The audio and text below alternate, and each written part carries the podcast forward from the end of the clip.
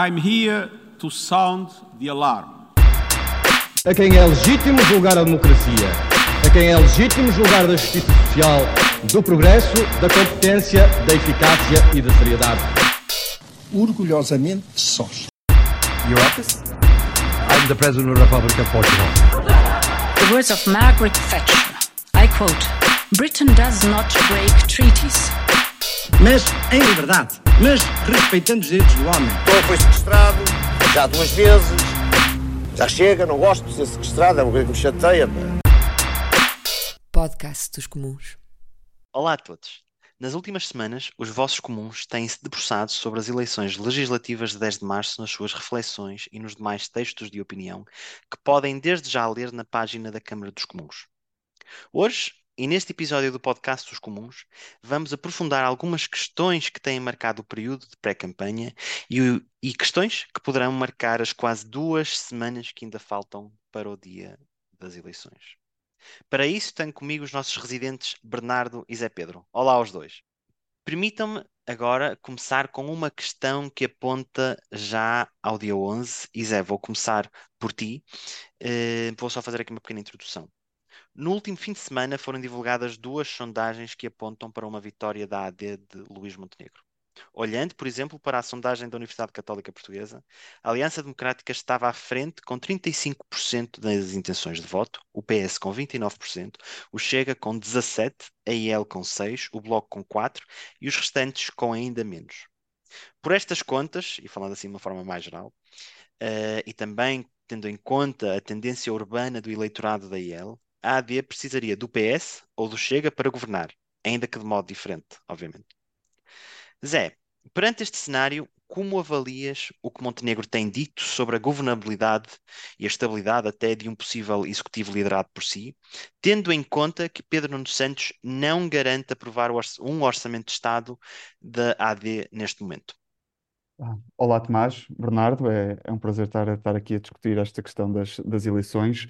Bom, hum, é assim, eu confesso que nós, nas últimas semanas, e principalmente depois do debate que tivemos entre o Luís Montenegro e o Pedro Nuno Santos, ah, eu creio que nós já temos os, eh, os dados todos na mesa. Portanto, é possível, tomando como credíveis as declarações mais recentes, tanto de um como, como do outro, podemos perfeitamente perceber quais são os cenários pós-eleitorais que temos em, em cima da mesa. Assim, antes de mais, deixa-me só começar aqui com, com, com, com o preâmbulo, que é, eu, eu parto do princípio que é, é algo que as sondagens mostram que uma maioria de direita parece-me ser inevitável. Direita com o Chega. Um, basta olhar um, para, para, as sondagens e fazer um bocadinho também um, umas, umas contas e, por exemplo, nesta sondagem que estavas a referir há pouco, a mais recente da, da Universidade Católica Portuguesa, uh, a, a AD, a Iniciativa Liberal e o Chega, todos somados, tem 58, 59%. Estes são valores que nós não víamos para a direita desde as maiorias de, de Cavaco Silva nos anos 80 e, e 90. Portanto, parece-me claro que a maioria será de direita no, no Parlamento, reforço com o Chega. Agora, a questão aqui é: se havendo uma maioria de direita no, no Parlamento, quem é que pode governar? E aqui a questão prende-se mais quem é que vence, quem é que vence as eleições e quem é, portanto, convidado a formar governo por parte do Presidente da República. Se a AD ganhar as, as eleições, eu creio, e fazendo fé naquilo que disse Pedro Nuno Santos no, no, no debate com, com Luís Montenegro, nós teremos um governo de direita, porque quer a AD dependa ou não do Chega, o, o Pedro Nuno Santos já se, já se voluntariou a deixar passar por de uma abstenção, acredito, um governo minoritário de, de direita vai em contramão com aquilo que tinha dito no rescaldo dos Açores, mas, mas tem, tem carregado muito nesse ponto ao longo da última, ao, ao longo da última semana. Portanto, maioria da AD, vi, maioria de direita, vitória da AD, governará a direita, porque Pedro Nuno Santos já se voluntariou um, a deixar passar esse governo de, de direita. Aquilo que agora se tem discutido nos últimos dias é o que é que acontece no caso de uma maioria de direita, mas vitória do PS nas eleições, ou seja, o PS era o partido mais votado. Portanto, eu acho que aqui houve muito boa retórica política por parte da máquina do PS e por parte do Pedro Nuno Santos, quase que dando a entender que há um tabu por, de, do Luís Montenegro de não dizer o que é que, o que, é que vai fazer. quando na verdade eu creio que isso não é, não é correto. Porque há já uns meses atrás, o Luís Montenegro, creio que no, no Congresso do PSD, foi perentório a dizer que caso a AD não ganhe as eleições, o Luís Montenegro não será primeiro-ministro. Ele próprio pôs a cabeça no cepo, permitam-me a, a expressão, ao dizer, ao, ao fazer esse compromisso. É bastante claro, é, é observável, e as pessoas podem lhe cobrar pela, caso, caso venha a, a, a não cumprir. Portanto, se o PS ganhar as, eh, as eleições, e novamente assumindo uma maioria de direita, eu creio que Luís Montenegro não terá condições, isto obri- obrigará a, um- a uma nova liderança do, hum, do, do, do PSD, e aí caberá a essa nova liderança dizer o que é que, o que é que quer, o que é que quer fazer. Já, já houve avanços por parte do, do, Pedro Nuno Santos no que toca a essa matéria de, de viabilizar um governo do polo oposto. E- Embora Luís Montenegro não tenha, não esteja a dizer com todas as letras e o PS continue a, a- a passar a mensagem que há um tabu ah, de- por parte de Luís Montenegro, eu não creio que isso seja verdade. Já foi bastante claro ah, há vários meses atrás sobre, sobre essa questão. Portanto, eu, quanto eleitor, estou bastante esclarecido porque sei perfeitamente o que é que irá acontecer ou o que é que poderá acontecer a partir do dia 11 de março. Obviamente foi com curvas e contracurvas, avanços e recuos, mas eu neste momento posso dizer que consigo antecipar e sei, porque os, os dois líderes já puseram em cima da mesa os dados para o dia 11 de março. Zé, muito obrigado. Eh, Bernardo, estás tão confiante quanto o Zé no, melhor, na clareza do possível cenário no dia 11 de março, em relação, lá está, quer a uma vitória da AD, quer a uma vitória do PS, mesmo que eh, não atinjam uma maioria absoluta? Bem, em primeiro lugar, eu gostaria de cumprimentar, cumprimentar-te a ti, Tomás, e a ti, Zé, e a toda a gente que nos está a ouvir.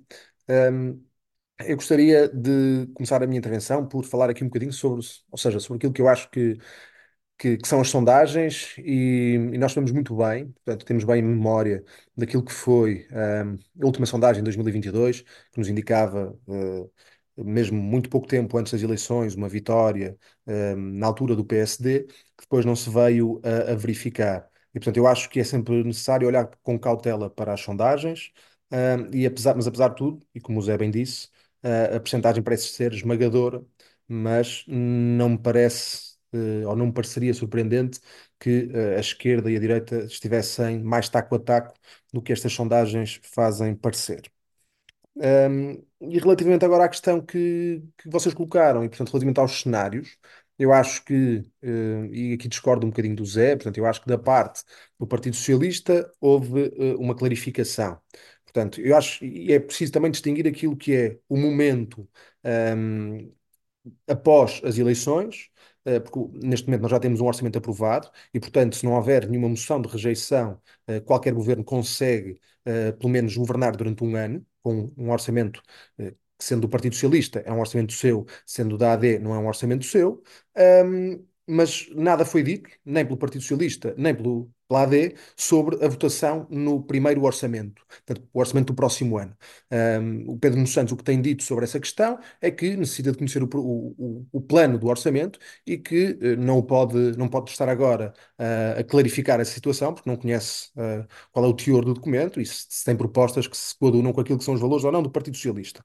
Portanto, focando-nos agora na, neste momento pós-eleições. Pedro Nuno Santos foi muito claro e disse-nos: bem, se um, a AD for o partido mais votado, nós não iremos nem apresentar uma moção de rejeição, nem iremos votar uma moção de rejeição que seja hum, apresentada pelo Chega. E, portanto, permitirá à AD, durante um ano, governar Portugal. Esta foi a mensagem que Pedro Nuno Santos quis passar. Hum, e, apesar de tudo, uh, não tivemos uh, essa mesma clareza da parte de Luís Montenegro, porque uh, Luís Montenegro não disse claramente que não ou seja, que, que, deixaria passar um governo, pelo menos de um ano, do Partido Socialista. Não disse o que é que faria caso o Chega apresentasse uma moção de rejeição, nem disse uh, se apresentaria ou não uma moção de rejeição contra o PS. Uh, e, portanto, uh, eu, eu, acho que, que, que isso, esse cenário ainda não está claro para mim, mas, mas também há aqui uma questão que é, que é muito relevante e que nós não podemos deixar de, de olhar, que é o facto de tanto a AD como o Partido Socialista viabilizarem eh, um governo ehm, do PS ou da AD e vice-versa, ehm, cria aqui uma dinâmica eh, que pode ser negativa para o país. Porquê? Eh, passo a explicar. Porque o facto de o PS suportar um governo da AD ou a AD suportar um governo do PS, eu digo neste primeiro ano, mas digo também eh, na altura do próximo orçamento, pode significar um vazio da oposição eh, que me parece que é muito facilmente eh, ocupável pelo Chega. E acho que esse é um problema que nós deveremos evitar. Ou seja, acho que eh, os grandes partidos de charneira da, da, da política portuguesa devem sempre ser eh, a oposição um ao outro e devem sempre ocupar esse espaço de oposição. Se não ocuparem, podemos correr riscos de, de serem eh, rapidamente substituídos, como foram noutros países da Europa. E, portanto, acho que, que é um tema que, que vale a pena discutir eh, e que vale a pena estar atento. Uh, apesar de tudo, não me faz confusão que se vialize um governo durante um ano, mas acho que uh, indo suportando os, os dois maiores partidos, indo suportando os vários orçamentos ao longo da, do mandato, pode ser muito negativo para a democracia e para a política portuguesa. Tomás, se, não te importares, só, Força, força, só força. para complementar aqui o que o, o- o Bernardo disse. Sim, antes de mais fazer um ponto que eu concordo em absoluto com o que o Bernardo disse e que tu escreveste também esta semana na questão das sondagens. Estes números que eu dei, obviamente, devem ser tidos sempre com um bocadinho de caução. Ainda assim são relativos, são, podem ser elucidativos, porque de facto não, não me lembro de, em tempos recentes, sondagens darem uma, uma vantagem tão expressiva a um bloco de direita como aquilo que está a ser agora. Pode não se vir a materializar, mas parece-me que ainda assim a, a, a vitória do bloco da direita parece-me uma inevitabilidade, uma, ser inevitável nesta, nesta altura. Depois, so- sobre o que o, Bernardo disse também so- sobre o- a clareza do, do Pedro Nuno Santos. É assim, é, é óbvio, e, ele foi muito, e eu creio que na altura uh, fa- fala- falámos sobre isto, mas pa- pareceu-me que ele, logo no, no início do debate com o Luís Montenegro, ganha o debate quando introduz este tema de viabilizar, ou pelo menos deixar passar o, o programa de governo e não votar uma moção de censura a um governo uh, da AD, caso a AD ganhe, ganhe as eleições. Mas Pedro Nuno Santos é tão claro aí como, como já o tinha dito o seu contrário poucas semanas antes. Portanto, o, o Luís Montenegro não, não o está a dizer agora, mas, mas já o disse no passado, que não será com ele, primeiro, ele- se ele ficar em segundo lugar nas eleições, não ganhando as eleições, ele não será primeiro-ministro. E, portanto, é quase, uma, é quase certo que na noite de 10 de março sai da liderança do PSD. Enquanto líder de missionário, fazendo quase usando as palavras do, do primeiro, do primeiro-ministro António Costa, existe o dever de recado. Portanto, não será um, um líder de missionário que irá impor uma certa votação à bancada parlamentar para um, um- um documento tão importante como o Programa de Governo ou um Orçamento de Estado. Portanto, Luís Montenegro já o disse. Foi, foi em curvas e contracurvas, avanços e recuos, tal como foi Pedro Nuno Santos. Portanto, não creio que haja aqui propriamente um está claro e o outro não é. Os dois estão a jogar estrategicamente com aquilo que acham que é o eleitorado que precisam para vencer as eleições. Agora, o compromisso mais claro que cada um deles fez foi este. Pedro Nuno Santos deixa viabilizar o governo da AD, Luís Montenegro não, não é primeiro-ministro se não ganhar as eleições. Muito obrigado, Zé. Muito obrigado, Bernardo. Agora que já abordamos esta primeira questão, e eh, eu prometo que não vou ser como a Clara de Souza e vou estar sempre a pedir-vos para terminar, ainda que ela o tenha feito muito bem. Eh, vamos passar para outro tema, mas que está, que vai com o que nós temos discutido até agora, que é o tema Chega. Isto até me custa dizer. Eh, nos últimos anos temos visto, temos visto pela Europa partidos de extrema-direita assumirem um papel decisivo, muitas vezes de kingmakers nas soluções ou de soluções governamentais. Isto vem à cabeça logo Itália e não o governo, não só o governo de Meloni, não é verdade? Pela primeira vez na nossa história, temos um partido de extrema-direita ou, como eu sei que muitos dos nossos ouvintes não gostam de estar, não gostam da expressão extrema-direita, de um partido de direita radical, Uh, temos um, pela primeira vez um partido de direita radical a chegar perto dos 20%, tendo em conta, mais uma vez, as sondagens que temos até agora. Vamos, uh, vamos, uh, vamos destacar este ponto até agora. Bernardo, qual é que será o impacto de uma bancada tão significativa do Chega no nosso contexto político. Agora que nós estamos sempre a falar de erosão da democracia, de estabilidade das instituições, será que esta possível uh, bancada grande do Chega vai levar a que o PS e a Aliança Democrática, leia-se o PSD, trabalhem mais em conjunto uh, num cenário de maioria relativa quer de um, quer do outro? O que é que tu achas? Bem, Tomás, eu, eu acho que já comecei também a dar alguma resposta a isso na minha, na minha questão anterior.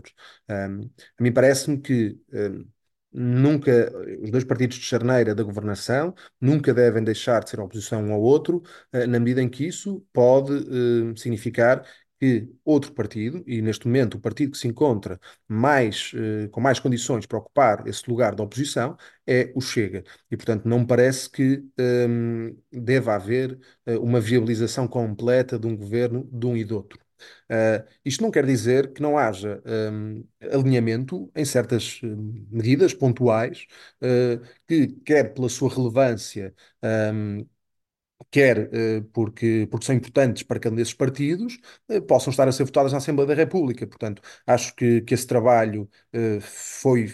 Vem sendo feito no Parlamento, portanto, há medidas que, que são aprovadas pelo PSD, outras que são aprovadas, portanto, que, que o PSD concorda e que, as aprova quando, quando é o Partido Socialista a apresentá-las, e por isso acho, acho que, que se deve manter essa, essa forma de fazer as coisas. Agora, hum, nós eh, temos que olhar para o Chega, e eu olho para o Chega com alguma preocupação, eh, porque algumas das medidas que o Chega nos apresenta são um, medidas uh, que vão contra aquilo que são os, os direitos fundamentais mais. Como nós o conhecemos, não é? Portanto, mais, mais fundamentais.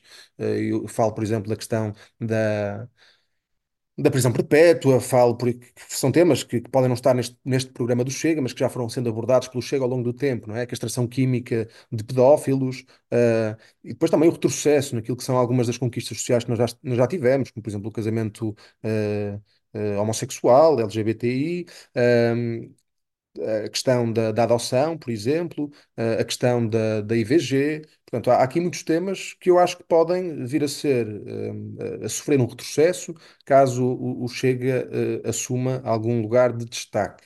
E, portanto, nós temos que combater. e como é que se combate? o Chega. Eu acho que tem que ser, e os políticos têm que deixar de pensar que uh, ou tentar deixar de mostrar e de dar uma imagem de que tudo o que fazem é bem feito. Não é. Ou seja, eu acho eu, eu gostaria muito mais que hoje em dia os políticos uh, apresentassem uma imagem de. Uh, de quem quer fazer, de quem tentou fazer, mas que fossem pedagógicos e que dissessem: bem, nós não conseguimos uh, aumentar o salário mínimo para os mil euros porque nós não temos folga orçamental e isso iria pôr em causa as, a saúde das finanças públicas. Mas estas explicações precisam de ser dadas, ou seja, é preciso este, este tato pedagógico de explicar porque é que não se foi tão longe como se prometeu ou como se poderia ter ido, para que as pessoas percebam uh, que as coisas uh, muitas vezes não podem ir ao ritmo que, do que queriam, não é? obviamente que nós sabemos, quando estamos a falar da vida das pessoas e do dinheiro que elas têm e da forma como elas vivem a sua vida, é sempre muito difícil dar este tipo de justificações. mas a questão é que estas justificações têm que ser dadas porque, caso nós tenhamos ou, ou se nós, se nós tivéssemos uh, uh, o ímpeto de, de, aumentar, por exemplo, o salário mínimo aos, aos mil euros sem, sem, o conseguirmos, nós mais à frente poderíamos ter que o baixar uh, e, isso também não seria positivo para as pessoas, portanto, quartaria completamente as expectativas das pessoas. E por isso eu acho que é, é isso, ou seja, nós precisamos de políticos mais pedagógicos que não tenham medo de dizer que aquilo não é suficiente, que não era bem aquilo que eles desejavam, mas que o façam e que sejam honestos com as pessoas e que lhes uh, deem uma, uma, perspectiva daquilo que, que, vai ser a sua vida uh, com, com pedagogia. Acho que isso é muito importante para nós combatermos hoje em dia o crescimento da extrema-direita, que, como eu disse, uh, é um crescimento que me preocupa bastante e que acho que, que, nos próximos anos pode ainda agravar mais. caso aconteça aquilo que eu disse, que é os dois partidos de charneira suportarem-se um ao outro na, na governação. Bernardo, eu estava a te ouvir e só me lembrava de uma frase, não sei se foi um filósofo, se foi um, um líder político atual que disse algo do género: só não erra, só não erra quem não faz. Uh, já não sei que filósofo é que foi, mas, mas acho que é, é dali da, da zona de Aveiro. Uh, mas, uh, mas Zé, concordas com o Bernardo nestas preocupações e para além das preocupações que ele demonstra na forma de combater o possível impacto negativo de uma bancada do Chega com, com 20, 30 deputados? Ou, ou mais, se calhar isso é que é preocupante. Sim, eu concordo, eu concordo com, com, com o que o Bernardo disse. Esta, esta última parte da, da resposta dele é, é, é particularmente relevante. Um, e entrou um bocado também no debate político, que era esta questão do um, quase de, se falou, falava-se praticamente que viabilizar um governo AD do PS, ou o PS viabilizado AD, quase que era um, um governo de bloco central. Eu não creio que, que a questão tenha sido alguma vez posta dessa forma, mas de alguma forma uh, foi isso que se foi transmitido para o, para o debate, para o debate político. Eu também não creio que seja propriamente útil ter um governo suportado por uh, 60, quase 70% do, do eleitorado e deixar a oposição toda para, para um partido que não é propriamente oposição, é barulho acima, acima de tudo. Portanto, acho que a questão também nunca devia ter sido essa de haver um bloco central, mas simplesmente deixar, deix, deixar passar, ou em, em, pontos muito, muito especiais, haver acordos, acordos de, de regime em reformas que possam ser bastante importantes, ou em decisões estruturantes, como é o caso do, do, do aeroporto. O resto também, como é que se combate o Chega?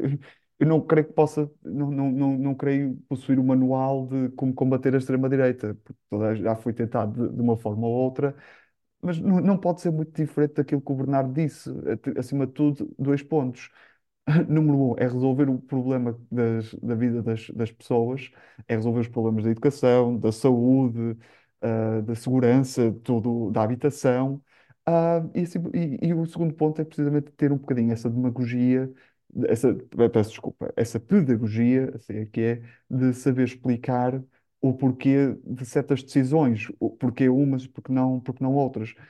Em última instância, o que o Chega é nada mais, é, é um conjunto de pessoas que segue um líder que faz o que for preciso para se manter vivo politicamente. É o que aquilo é. Não, é, o Chega já, já foi eleições com uma plataforma à base de castrações químicas e, eh, e prisões perpétuas, privatização da, da saúde e da educação. Agora já estamos numa de o, quase estatização total, uh, pensões uh, todas uh, nos, nos mil euros. Vamos buscar 89 mil milhões à economia paralela. É tudo muito, muito demagógico e é, a melhor forma de combater isto é efetivamente resolver os problemas do, do país e não permitir que, de facto, se crie do vazio esta barulheira que, que o Chega muito gosta de explorar. Obrigado, Zé. Obrigado, Bernardo. E isto não, não sei se será uma, uma questão que vos queira colocar, ou melhor, coloco-vos e vocês, se tiverem alguma ideia, uh, podem responder. Uh, mas quem é que seria a pessoa indicada para lidar entre aspas, com uma bancada tão forte do Chega, como tu dizes, de barulho, um, enquanto Presidente da Assembleia da República? Será que é alguém que já lá está? Será que é alguém novo uh, que será uma pessoa de referência uh, na política ou na, e ou na sociedade portuguesa? Uh, ou será que isso também não interessa muito? Será que quem lá estiver não, também não será isso que, que permitirá, como, como estávamos a falar, combater uh, no sentido mais lato da pergunta, o, Chega?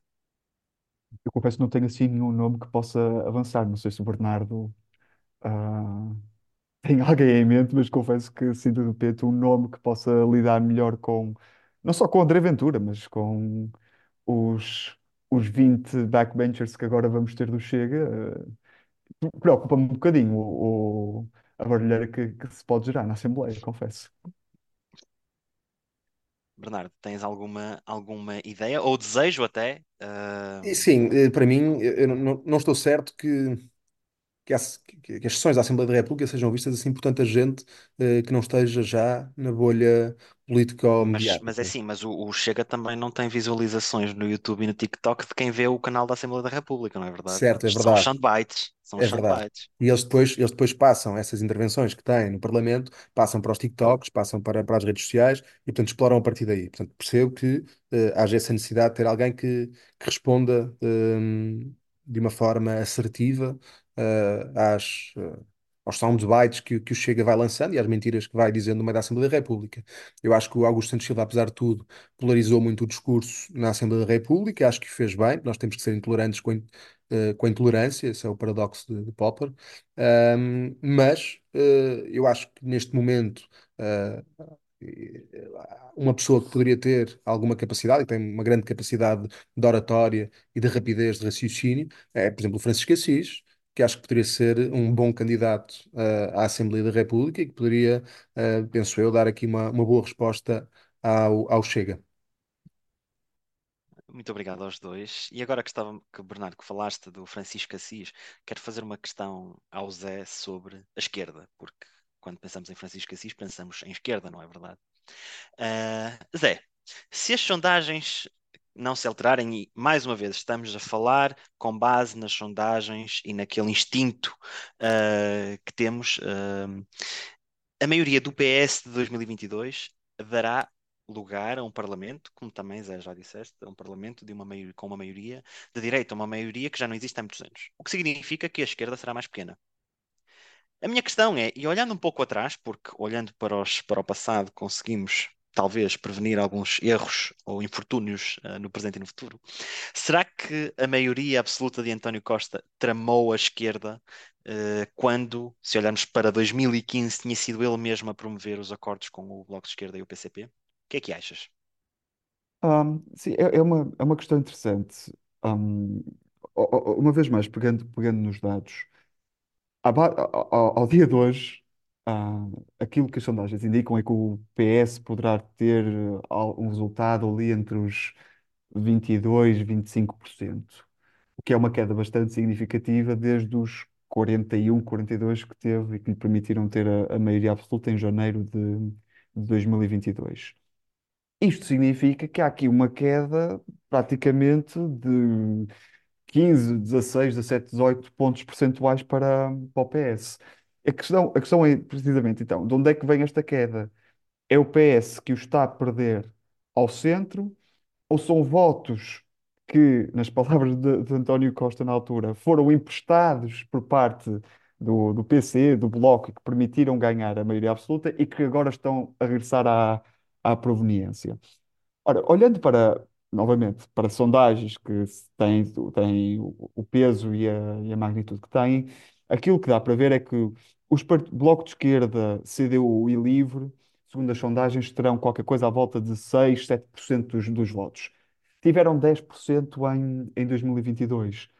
Portanto, clara- claramente, se calhar até ainda há votos de- desses partidos de esquerda mais à esquerda a ir para o PS. Portanto, não é daí que o PS está a perder a maioria absoluta. A maioria absoluta está a ser perdida, a sangria está a ocorrer ao centro, onde há muitos votos que estão a voltar para, para o campo da direita. Podemos agora discutir se estão a ir para o Chega, se estão a ir para a AD ou para a Iniciativa Liberal. Acredito eu, a maior parte estará obviamente a ir para, para a AD. Mas, da mesma forma que o, o tal governo de Geringonça parece que beneficiou essencialmente o PS e provocou um rombo grande no Bloco e no PCP, a maioria absoluta agora também parece que está, que é claro, está a ter um rombo essencialmente é no PS.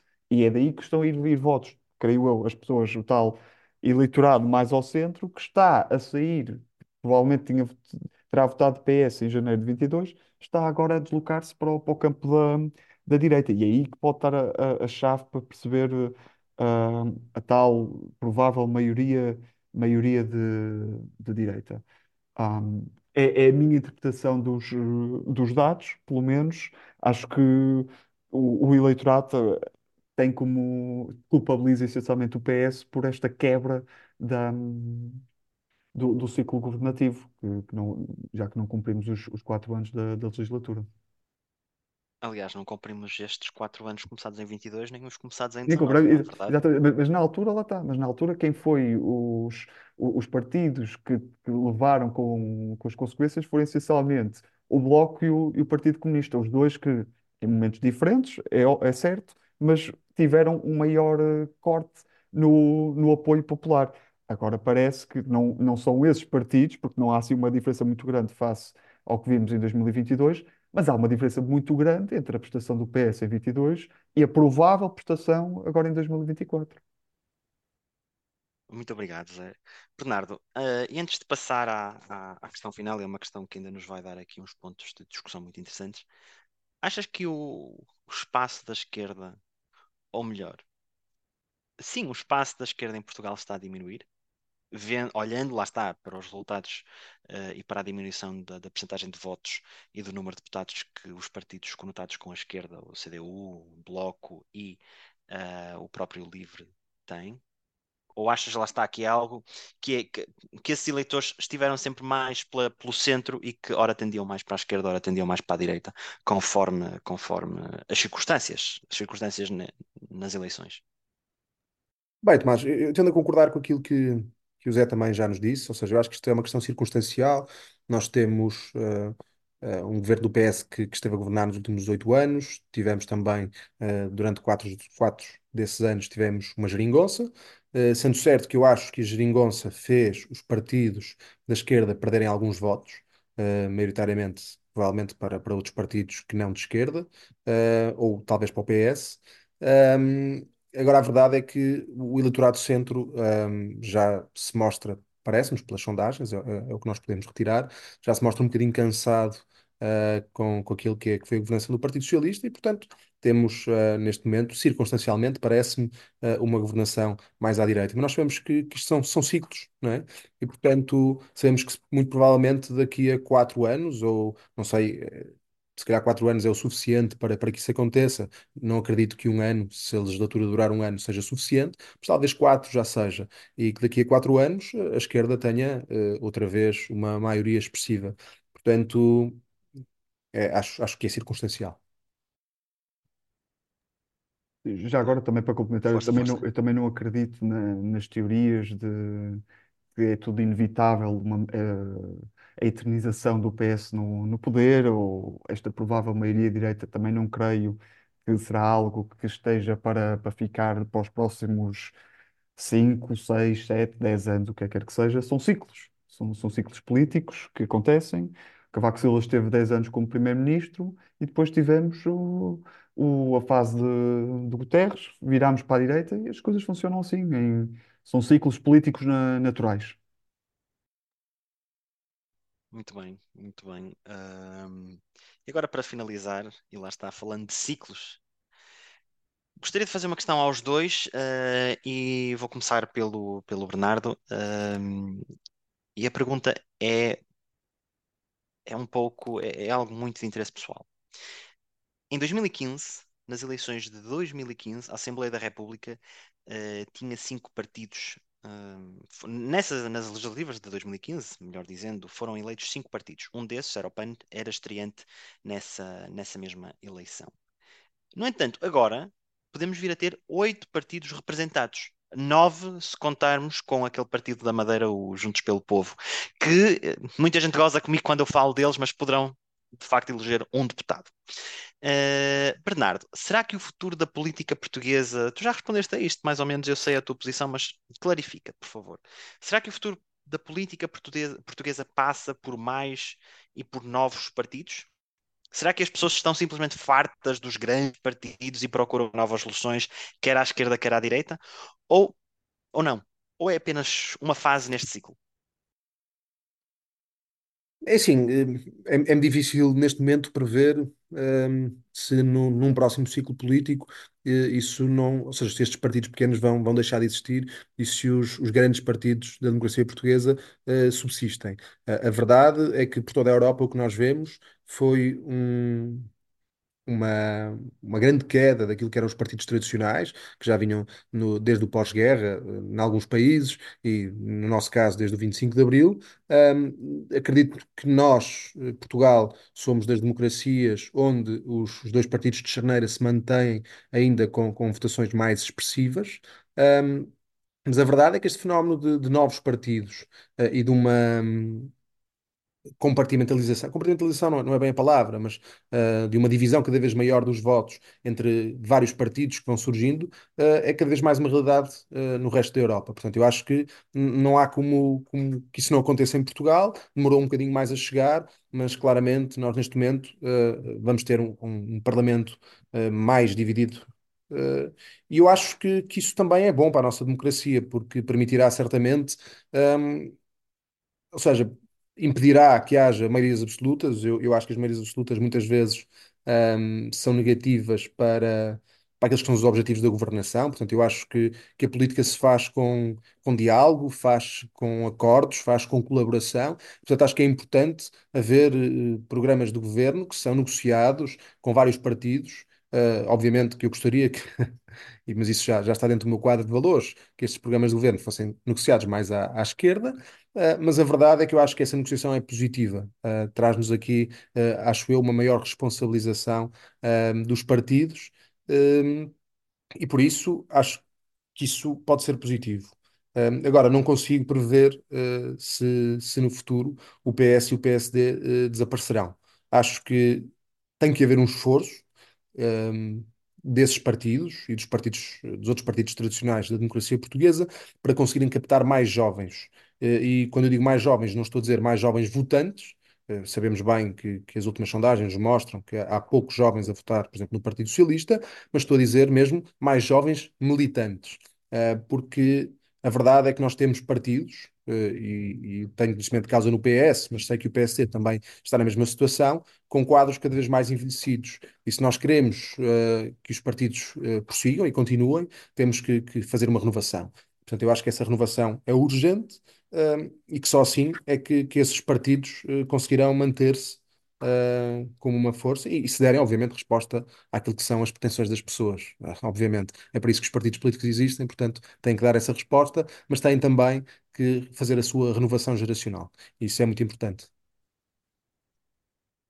Zé, o que é que tu achas sobre esta multiplicação do número de partidos, eh, de há 10 anos para cá? Sim, sim. Eu, eu- eu também não tenho muito mais a adicionar ao que o Bernardo disse, concordo em, praticamente, em praticamente tudo. É, é algo que temos visto, basta olhar para, para a Espanha, que era um caso de, claro, de bipartidarismo desde a fundação da democracia, ah, deixou de o ser, há uns anos a, a esta parte. Concordo também quando, quando o Bernardo diz que, acima de tudo, obriga ah, a negociações entre partidos, o que eu acho também, muito sinceramente, que é, que é positivo, que é positivo. Vimos isso eh, com bastante frequência numa democracia como, como a alemã. Os governos são frequentemente apoiados por coligações com vários partidos sem querer estar a fazer propriamente teoria so- sobre este assunto, porque não, não tenho capacidade para tal, aquilo que me parece é que estes partidos dos- surgem essencialmente para defender causas, ou pelo menos para ter uma forte presença em temas muito específicos. Isso é muito claro nos dois partidos mais recentes da democracia, tanto a IEL como, como o PAN. A Iniciativa Liberal surge como quase um baluarte do, do tal liberalismo. ah, que, que era um campo ideológico que não estava propriamente ocupado, porque o, o PST e o CDS tanto flutuavam entre o conservadorismo com a social-democracia, aí ele vem ocupar eh, esse espaço e falar essencialmente de impostos, impostos, impostos. Portanto, é um partido que se define essencialmente por isso, e a mesma coisa com o PAN, que, que acima de tudo, pelo menos na sua par, na- nos primeiros tempos, era essencialmente um partido sobre as questões ecológicas e defesa do- dos direitos animais. Portanto, eu não, não, não, não consigo dizer que não surjam mais partidos, porventura com representação parlamentar, a defender precisamente estas, eu não lhe quero chamar mini causas, mas claramente com um âmbito muito definido, muito, muito específico. Ah, se, se vierem trazer debate, como eu creio que estes dois partidos felizmente conseguiram trazer para o, debate algumas coisas positivas, eu acho que é a democracia que sai fortalecida, sinceramente. Muito bem. Uh, e com isto chegamos ao fim do nosso episódio de hoje do podcast dos Comuns. Debatemos as eleições legislativas de 10 de março, mas fomos um pouco mais além e pensamos no futuro. Uh, quero agradecer ao Zé e ao Bernardo por estarem aqui hoje e, uh, e pronto, acho que da próxima vez que estaremos num podcast juntos, já teremos resultados das eleições e podemos, podemos voltar uh, debatê-los de forma muito breve, porque se falarmos demasiado de eleições, depois cansamos-nos e não nos podemos cansar porque temos eleições à frente em junho, novamente. muito obrigado aos dois, muito obrigado a quem nos ouve e até uma próxima. Obrigado. Muito obrigado.